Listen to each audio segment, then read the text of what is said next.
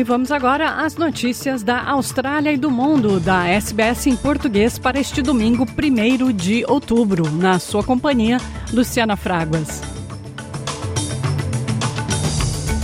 Um relatório revelou que as creches na Austrália estão entre as mais caras do mundo. O ministro da Educação, Jason Clare, disse que um novo relatório da Comissão Australiana de Concorrência e Consumidores, a AACC, mostra que pais australianos com salário médio e dois filhos em creche estão a pagar cerca de 16% do salário com creches e cuidadores de crianças. A média é muito maior que a de outros países da OECD, Organização para a Cooperação e Desenvolvimento, que fica em 9%. Jason Clare disse à Sky News que, embora as recentes reformas do governo comecem a ter um efeito positivo, o relatório mostra que é preciso fazer mais. The, the good news is the cheaper childcare laws that we passed through the parliament last year that have started in July of this year are now starting to have an effect. We've seen the cost of childcare on our on average drop by 14 percent. Uh, in July. That's a good thing, but there's a lot more work that needs to be done here. And this report zeroes in on what are the next stage, what's the next stage of reform that's needed. O governo federal deve investigar estudantes internacionais que exploram o sistema de vistos. O objetivo Segundo o ministro da Educação, Jason Clare, é dificultar e fechar as brechas que permitem que estudantes entrem na Austrália com vistos de estudante, mas para trabalhar, sem realmente terem interesse em estudar. Esta será uma das várias reformas no sistema de vistos australiano a serem anunciadas na sequência após uma revisão do sistema de imigração. Jason Clare disse que as mudanças destinadas aos estudantes internacionais são necessárias para proteger a indústria da educação. A senadora do Partido Nacional, Bridget McKenzie, disse que a investigação do Senado sobre os serviços aéreos na Austrália já está produzindo resultados significativos. O inquérito presidido por Mackenzie, está investigando uma série de escândalos envolvendo a Qantas, com a chefe executiva Vanessa Hudson e o presidente do conselho, Richard Goider, sendo questionados diante de um inquérito apresentado pelos senadores. Mackenzie disse que o ex-chefe da Qantas, Alan Joyce, pode até ser preso se ele se recusar a se apresentar diante dos senadores quando retornar da Europa. Ela disse à Sky News que a investigação já está responsabilizando a Qantas. Uh, we've had powerful evidence thus far and already gotten powerful results. I mean, you've seen Qantas apologise. Uh, profusely and repeatedly. That's not because Qantas has suddenly got a new CEO, it's because of this inquiry. Shining a light has actually results. There's a lot more work to be done. Domingo é dia de esporte. Essa semana, o nosso correspondente em Lisboa, Rui Viegas, relembra os 10 anos da maior conquista do ciclismo português celebraram 10 anos do título mundial de ciclismo de estrada conquistado por Rui Costa. Na altura, com 26 anos, o ciclista português superou as expectativas e também todas as previsões e venceu a prova ao sprint frente ao espanhol Joaquim Rodrigues.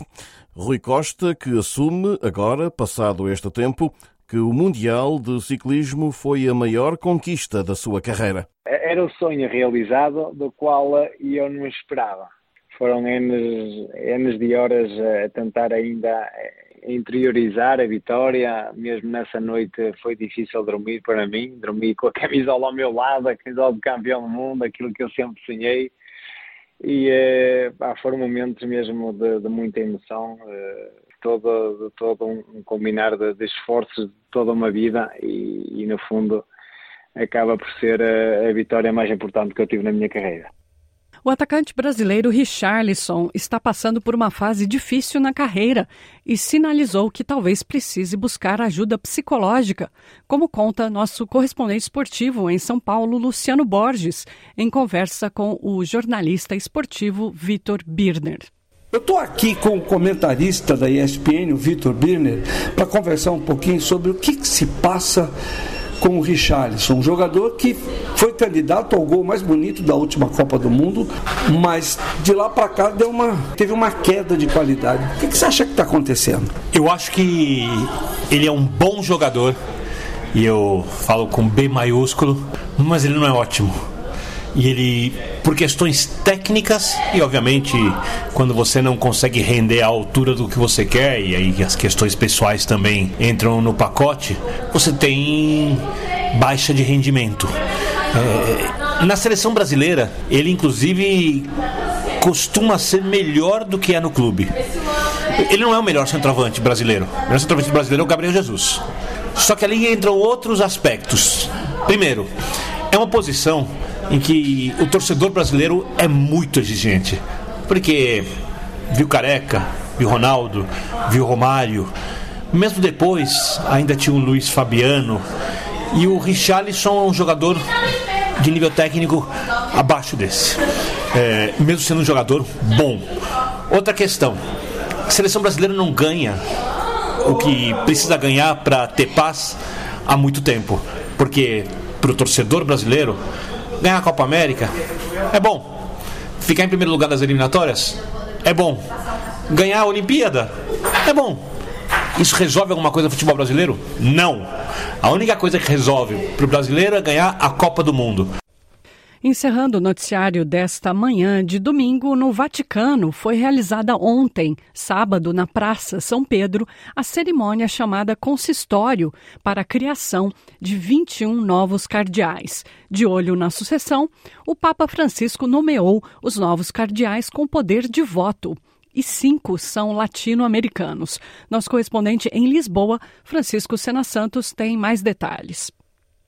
O consistório é a cerimónia, que vem da Idade Média, através da qual o Papa exerce o poder, que é absoluto, de eleger os cardeais, portanto, aqueles a quem cabe eleger o próximo Papa num futuro conclave. Neste consistório ficam investidos 21 novos cardeais e, contra o costume secular romanocêntrico da Igreja de preferir, sobretudo, europeus, o Papa Francisco escolhe bispos de todos os continentes. Há um colombiano, um venezuelano, um sul-africano, um sul-sudanês, um tanzaniano, um malaio, um chinês, para além de, nesta nova leva de 21 cardeais, haver argentinos, espanhóis, italianos, franceses, um suíço, um polaco, um bispo dos Estados Unidos da América, também o português Américo Alves Aguiar.